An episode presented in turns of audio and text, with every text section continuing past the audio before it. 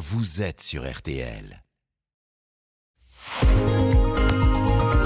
Allez, Florian Gazan, c'est à vous maintenant. Euh, c'est aujourd'hui la journée mondiale de la langue chinoise, deuxième langue la plus parlée euh, au monde, juste derrière l'anglais. Et ce matin, Florian, vous allez nous expliquer pourquoi le chinois est né grâce à un sabot. Oui, c'est ce que raconte la légende, mais comme souvent, elle se fonde sur un fond de vérité. On est en 2600 avant Jésus-Christ et la Chine est dirigée par celui qui est considéré comme son véritable fondateur, l'empereur jaune. À l'époque, l'écriture n'existe pas.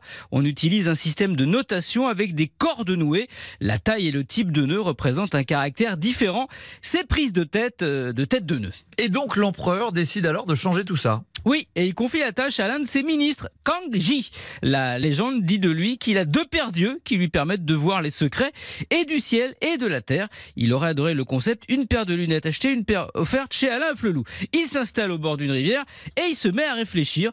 Mais comme il n'a pas deux cerveaux, rien ne vient jusqu'au moment où il a la révélation. Alors, comment il s'est dit Eureka bien avant Archimède? Et il est donc assis les pieds dans l'eau et là il aperçoit une trace de sabot au sol. Le mythe veut qu'elle ait été inscrite sur une motte de terre durcie, lâchée du ciel par un phénix. Bref, le plus important, c'est cette trace car Kangji aperçoit un chasseur, il l'appelle et lui demande s'il reconnaît cette empreinte de sabot. Il répond oui sans aucune hésitation et là, Kangji se dit bon sang, mais c'est bien sûr, l'idée c'est de retranscrire les idées et les choses avec des symboles distinctifs. Les caractères chinois qu'on appelle les sinogrammes. Oui, qui ont inspiré certains caractères japonais qu'on appelle kanji, du nom de Kanji, le papa donc du chinois, qui compte plus de 40 000 caractères différents, mais dont on n'utilise grosso modo que 2000 à 3000 dans le chinois mandarin, le chinois officiel simplifié. Simplifié, mais pas forcément simple pour nous occidentaux. Ah oui, et pourquoi? Par exemple, deux des mots qu'on utilise nous le plus, oui et non, eh bien, ils n'existent pas en chinois. Je veux dire qu'il n'y a pas un mot précis comme souvent dans les autres langues, yes, yavol, si ou da par exemple.